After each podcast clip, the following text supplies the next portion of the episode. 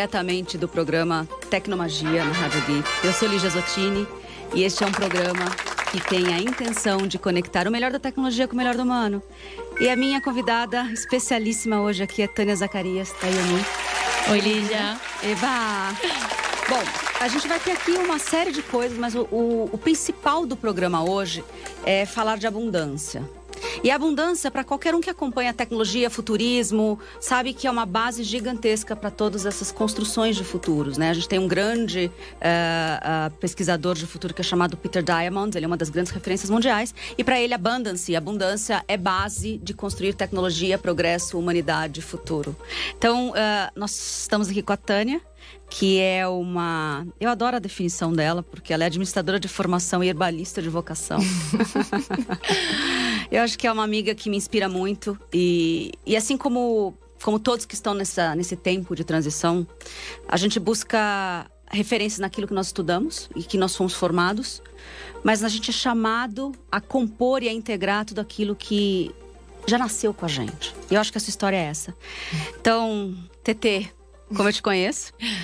Começa um, começa um pouco daí, faz esse recorte, assim, que a, a, pessoa super de branding, de mercado, de consultoria, de que sabia marcas e tendências e estava acostumada a ser drivada por uh, negócios que, se não declaradamente era com fins lucrativos, eram negócios que buscavam estratégias aonde o dinheiro era perseguido, né? Uhum. Para ir buscar uh, a sua vocação e imigrar totalmente para esse lado, aonde o dinheiro é só mais um dos recursos, né?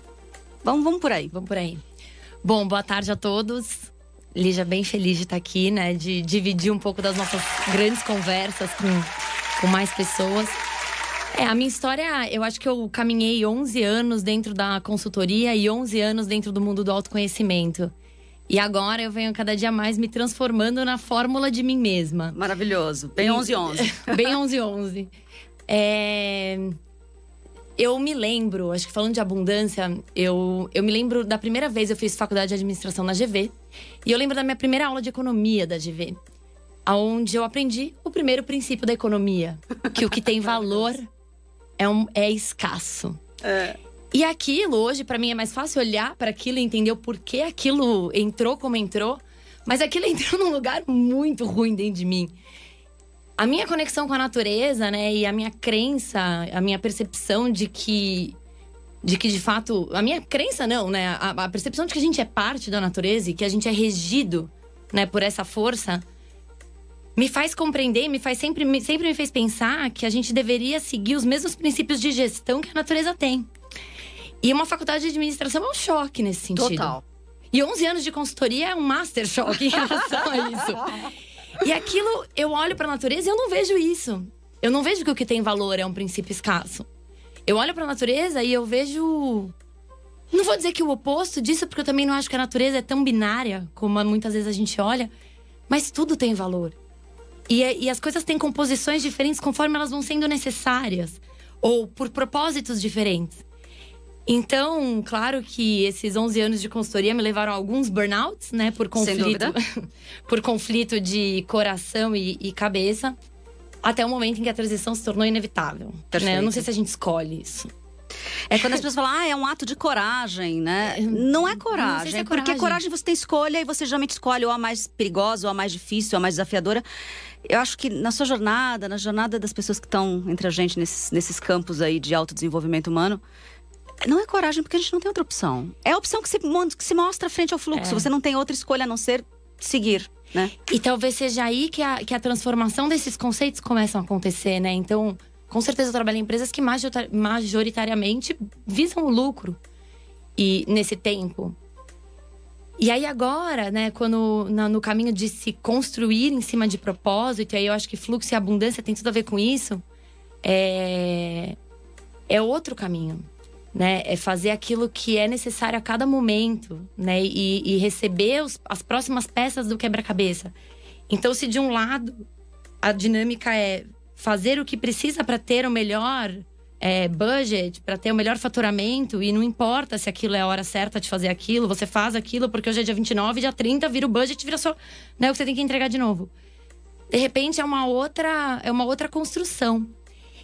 E, e é um processo desconstruir, né? Então. Eu acho que o maior processo, uh, principalmente na geração nossa aqui de adultos viventes hoje, é o fato de nós somos treinados para controlar né? Sim. É, eu acho que eu gosto muito da sua frase que fala, cara, tem um grande processo de orquestração para trazer uma primavera, mas não tem exatamente um processo de controle para trazer uma primavera. As Não. coisas, elas com, faz um concomitar, né? O PMO da primavera, ele não fica controlando cada pedaço do processo até ela virar primavera.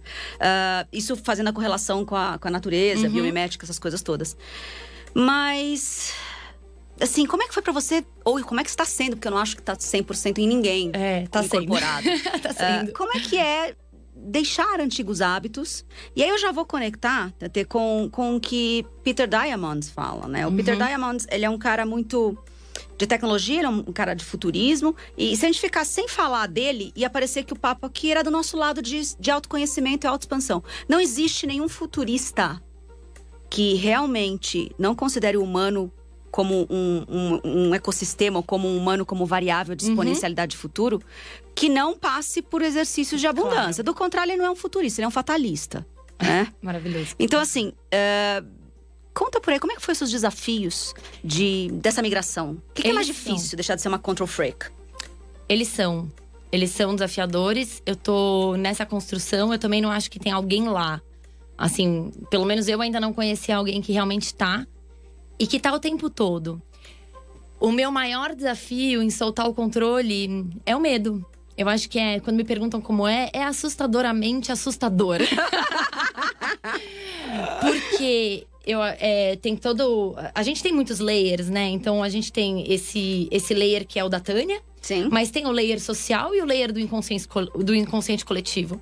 E transformar isso e conseguir principalmente sustentar essa frequência no meu corpo, porque também muitas vezes a gente fala, ah, não, tem que sustentar a frequência, mas é sustentar a frequência até um ponto que ela seja tão verdade que bioquimicamente você responde a isso É. corporalmente. Então não adianta falar, não, eu tô confiando. E o coração tá, e o estômago. Então, assim, isso é um processo longo, né? Ele não acontece do dia pra noite, ele não acontece sem, Sem experimentar. sem experimentar e sem lidar com essas, com essas coisas do inconsciente pessoal, É. familiar, É. social e coletivo. E, enfim, e o mundo, eu tenho o privilégio de conviver com pessoas como você e outras, boa parte do meu tempo. Mas o inconsciente coletivo, ele vibra muito isso. Então é como se a gente tivesse. Como se eu quisesse nutrir uma coisa sendo vitaminada com outras coisas. E aí conflita o tempo todo. A hora que você não tá tão conectada com aquilo que você veio fazer, Ela o que você cai. tá fazendo, ela cai. E aí, operar em fluxo, a hora que essa frequência cai, Aí- você sai dele. É. Aí você tenta, volta a controlar porque É. tá no mindset. Agora, se nesse momento tiver a inseminação da dúvida, aí você cai e cai de novo. então eu acho que o, o sustentar, ele não é sustentar lá no topo do Olimpo o tempo todo. Ele, a hora que você cai, é não deixar dúvida semear e falar: não, ok, eu caí. Ok. Então eu acho que talvez um dos principais desafios seja o, o medo, porque Tá. vem. E talvez o outro seja a presença e o discernimento.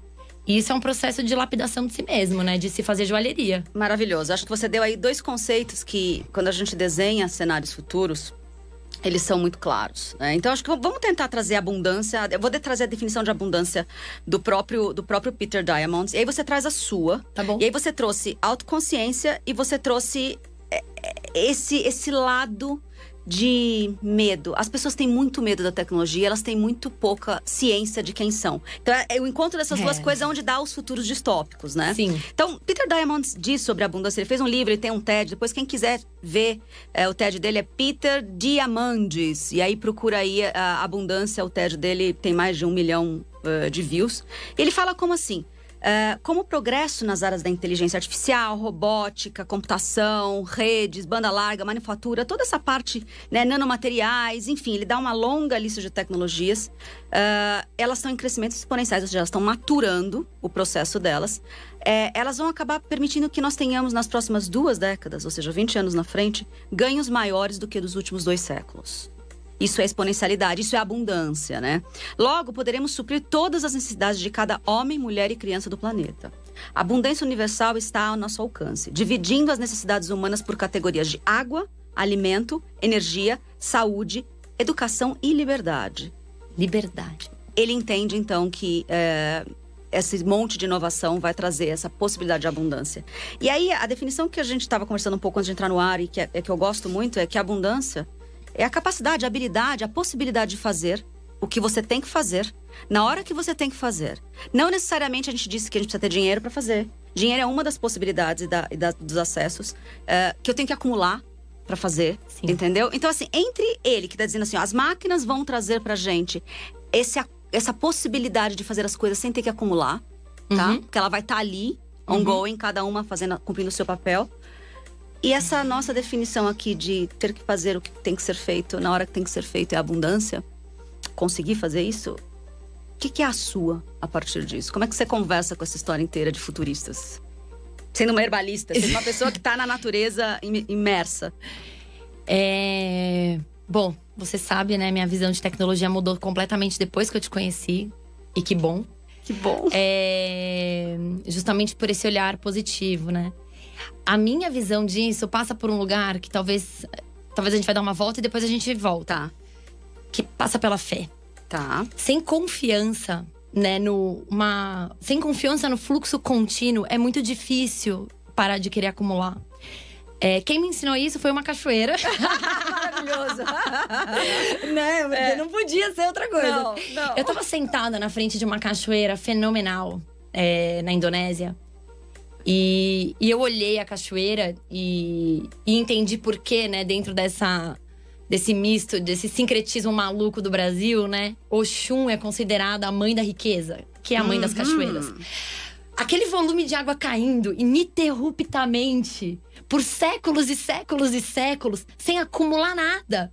Eu olhei e falei, é o fluxo. A abundância ela é o estado do fluxo contínuo e não necessariamente da represa ela só acontece quando a gente atrapalha, né? Exato. E, e, e fechar aquilo, acontece. você é. represa. Que, é. que aí é uma outra energia. É. Ela, ela, ela é bonita também, enfim.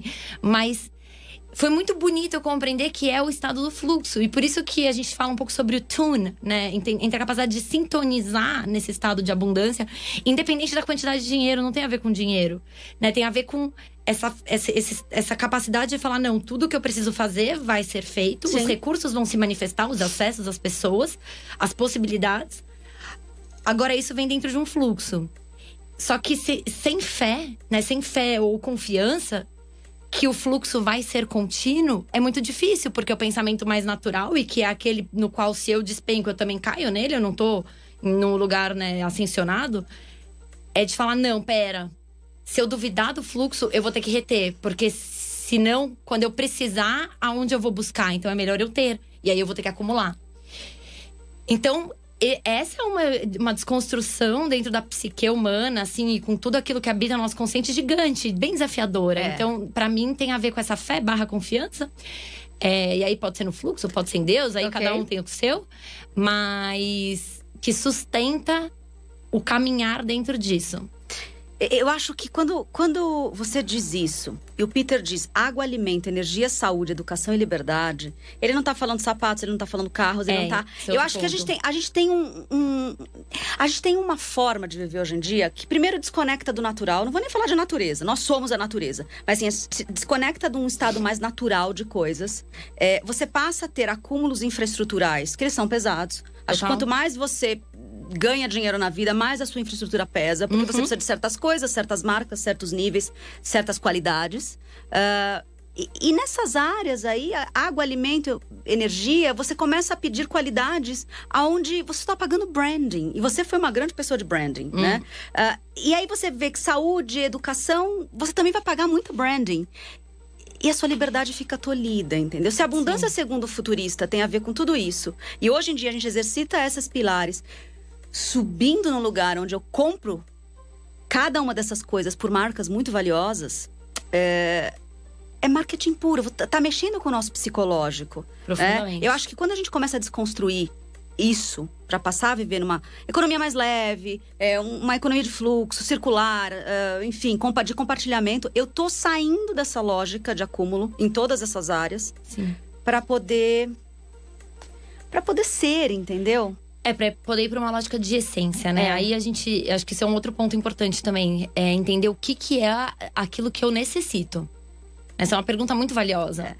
É, e que passa por todas essas lógicas. Claro que acho que vale só um parênteses, né? Pra, porque a gente tem consciência da, da questão é, econômica de muitas Sim. pessoas no Brasil e no mundo, então, sim, né? Sim. Não, não tô desconectada disso, mas a partir de um lugar né, básico, muito daquilo do que a gente chama de necessidade é altamente não necessário. É. E ninguém tá falando em passar perrengue. É, é só porque mudam-se os bounds. Assim, tem um conceito que, pra mim, tem muito a ver com abundância, que é o ma. O conceito japonês Tá. de presença de espaço. Gosto demais disso. Fale mais. O ma foi uma coisa revolucionária na minha vida. Assim, eu brinco que tem uma, meu ma óculos, assim, né? O ma, muito do que a gente entende como minimalismo japonês. MA, Ma. MA, ma. O ideograma de ma é uma porta com, Hum. ra- com o sol entrando. E o sol só entra pela porta porque ela tem espaço. Hum. Só que ma, ele não fala de minimalismo, que é a ausência de coisas. Ele fala de presença de espaço. Uau! Isso muda tudo. Isso muda tudo. Isso muda tudo, de porque em Deus. uma eu tô retirando e eu tô, tipo, tá faltando. Por isso que pra mim, má é um- não é um conceito, é uma lente, tipo, de abundância, inclusive de prosperidade. É, porque em uma eu tô. tá faltando. Então Sim. eu tenho ausência de coisas. Sim. Na outra, eu tenho plenitude, eu tenho abundância, eu tenho presença de espaço. Então, eu acho que essa vida com menos, que a gente chama, talvez ela não seja com menos, talvez ela tenha mais presença de relevância, ou mais presença de espaço, ou mais presença daquilo que eu amo. E eu acho que isso tem tudo a ver com abundância, sabe? E empreender, né? Se auto-empreender, né? Esse caminho que não tem investidor, né? Né? Pra mim tem sido um grande exercício de abundância, porque eu acho que é você fazer o melhor que você pode com o que você tem, e isso me ensina muito sobre abundância.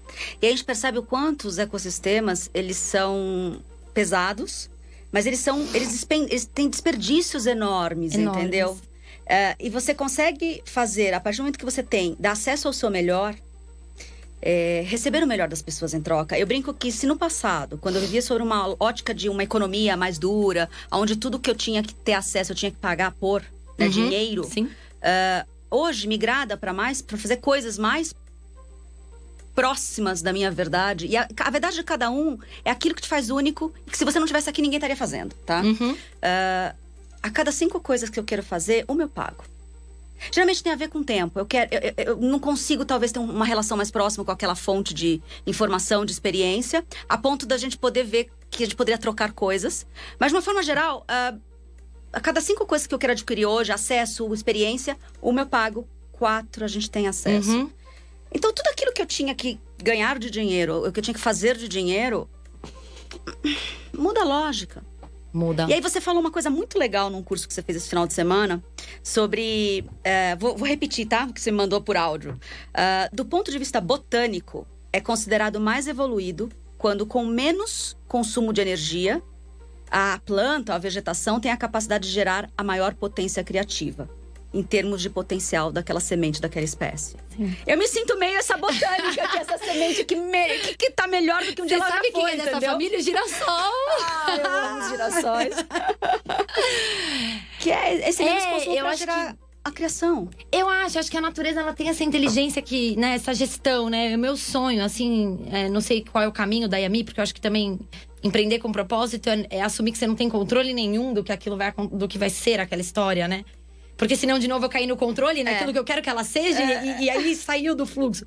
Então tem esse desafio de humildade muito grande. De falar, pera, eu tô aqui, é isso agora. A Tânia quer isso, é problema da Tânia, porque agora é isso. É, Mas eu sempre fiquei pensando como seria, né, gerenciar corporações a partir desse olhar e, e- e qual a potência que isso teria. Talvez a tecnologia vai ajudar a gente nisso. Mas é muito lindo pensar que a natureza, ela, ela não desperdiça, né? Ela não tem esses excessos que gastam um monte de tempo. Então, coisas que podem parecer que não tem nada a ver, mas tem a ver, né? É muito curioso você entrar num carro para ir fazer uma caminhada numa esteira. Do ponto de vista de. Maravilhoso. É muito curioso. É, é completamente normal e é super curioso, né? Por que, que você não vai andando até algum lugar? Então eu acho que são essas lentes que vão se transformando, e isso que você falou de acesso é uma coisa importante, porque eu gasto menos energia. Né, para atingir esse potencial de geração, de multiplicação, de e aí são as lentes humanas, né, da nossa vida que são análogas a tudo isso. E tem outro olhar também que eu acho interessante dentro desse universo, porque aí a gente acaba entrando muito também em conversa sobre troca, que é uma conversa bonita, mas ela nem sempre é tão funcional. E que tem um olhar que eu tenho sobre abundância nesse sentido, que eu acho que vale dividir. Que nem tudo eu penso que é troca. Então, ah, então o caminho é a gente planta a nossa comida. Não sei, por exemplo, eu detesto fazer supermercado. A coisa que eu mais okay. odeio na vida é fazer supermercado. Então, eu prefiro comprar uma cesta de orgânico, porque tem um cara que ele ama produzir orgânico. E aquilo é a vida dele. E eu pago um pouco mais caro por esse orgânico. Sim. Mas, por esse tempo que eu não tô fazendo, indo no supermercado fazer uma coisa que eu detesto, eu posso, de repente, estar tá produzindo mais dois elixirs que vão me gerar o recurso financeiro para eu financiar o cara do orgânico. Perfeito, perfeito. Então, também entender um pouco. É, ah, o que que. Não é que não é, é ter uma vida mais simples em que eu não gasto nada. Mas é lapidar o discernimento dos diferentes recursos que eu tenho e aonde eu aloco. Quando eu trabalhava em consultoria, eu era louca da planilha financeira. Ok. Eu colava meu extrato, categorizava, eu tinha um DRE pessoal. Ok. Bom. Então, tinha lá, entradas, saídas. E eu fazia aquilo assim, sei lá, sempre. Nunca me adiantou em nada. Aí na transição eu comecei a perceber que o resultado da minha conta corrente dependia muito da sabedoria com a qual eu gastava meu dinheiro. Opa! Porque todo mundo sabe que o financeiro é o balanço, né? Sim. Ele é o fechamento. Sim. Embora a gente saiba disso, a gente não vive com isso. Exatamente. E eu comecei a perceber que num mês ou numa semana, numa semana que eu fui displicente, que eu sinto que. Sabe, sabe quando a gente fala, putz, semana eu. Eu entrava na minha conta, tinha menos dinheiro do que eu imaginava. Ok. Numa semana onde eu fui consciente, eu entrava na minha conta e tinha o que eu esperava ou mais.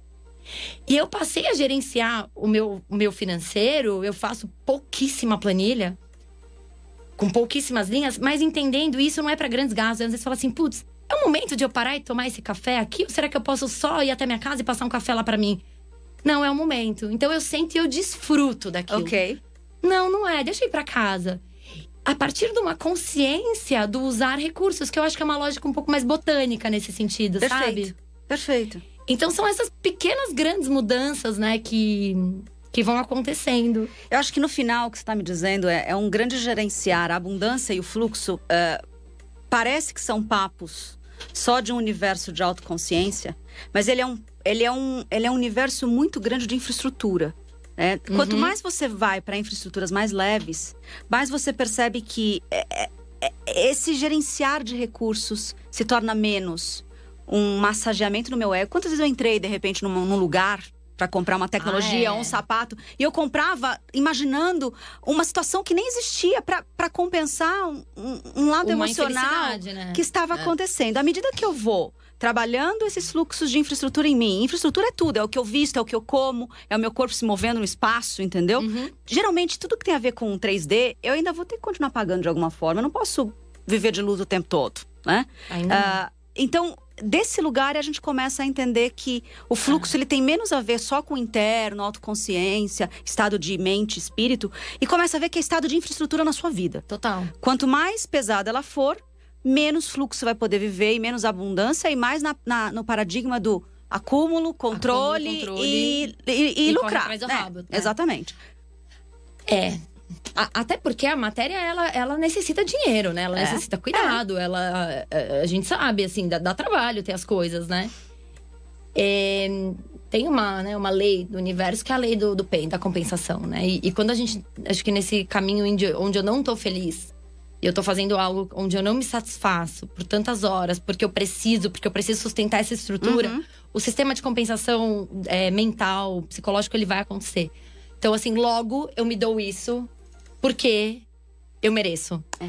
Esse porque eu mereço acaba sendo alocado muitas vezes num lugar onde nem era aquele que você queria e que ele te prende mais ainda dentro da roda da qual você tá de saco cheio.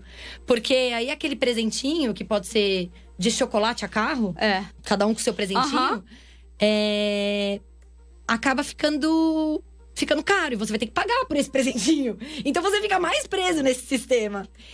Então, acho que tem muito isso, né? E isso diminui um pouco à medida que a gente vai fazendo essa transição, né? Eu acho que o trick da abundância é exatamente esse, porque quando a gente tem a, o acúmulo financeiro, o acúmulo de energia, porque é, muito dinheiro equivale a, a, muita energia de alguém. Se você fez pelo uhum. trabalho, provavelmente você trabalhou muito. Se você fez por meios escusos, você está capturando essa energia de alguém de forma uh, é. ilícita Sim. ou de forma não proprietária.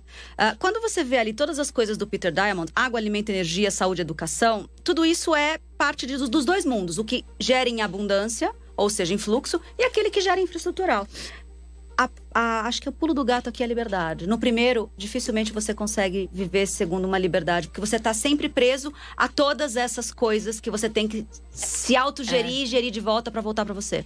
Então. Tem uma história. Essa é a pegada. Contar uma história que Pra gente que... fechando. Ah, pra gente fechando, eu vou contar uma história que eu acho que representa isso tá. bem prática e real. Tá. Um grande amigo meu morava em Gonçalves, numa casinha deliciosa que tinha um café aberto. E ele faz tambor. Você deve saber de quem eu tô falando. Sim. E um dia chegou um cara lá com uma, uma Land, tipo, dessas Power, um carro de 200 pau, assim, falando: Meu, que delícia essa sua vida. Como é que eu falo? Eu daria tudo pra, pra ter essa vida. E ele falou assim: você não precisa dar tudo. Com o seu carro, você já vive aqui por cinco anos. Maravilhoso! É isso. Eu acho que é isso. A pessoa tem que ter esse nível de liberdade. Gente, maravilhosa essa nossa conversa. É um. É, estamos todos work in progress. Não é uma situação fácil, principalmente num país onde a gente fala de falar de fluxo de abundância, de liberdade, não infraestrutura, onde a gente tem todas essas dificuldades de uma população uh, cujo salário Uh, não atinge patamares uh, para começar a exercitar essas coisas. Eu acho que quem tem a possibilidade de estar tá desse lado da, da pirâmide, da infraestrutura, abundância significa cuidar do ecossistema. Né? Não é só sobre a minha abundância, é sobre como eu transporto todas essas mais-valias entre a gente. Então, eu conversei aqui hoje com a Tânia Zacarias, minha amiga TT, sobre a abundância como base é, de estudos para futuros desejáveis. TT, muito obrigado com essa. Muito obrigada por essa conversa. Foi uma delícia. Eu passaria a tarde aqui com você. E acho que para fechar eu deixo uma frase porque eu acho que tem tudo a ver com isso que você fala, que é o melhor sempre está por vir porque essa é a natureza no seu estado de perfeição. Maravilhoso! E para quem quiser acompanhar esse programa, se pegou no finalzinho, ele vai estar tá ao vivo em todas as mídias sociais da Rádio Geek ou do Voicers. Vocês vão conseguir capturar tudo isso aqui é, em forma de vídeo e podcast. Tenha uma boa tarde. Boa tarde.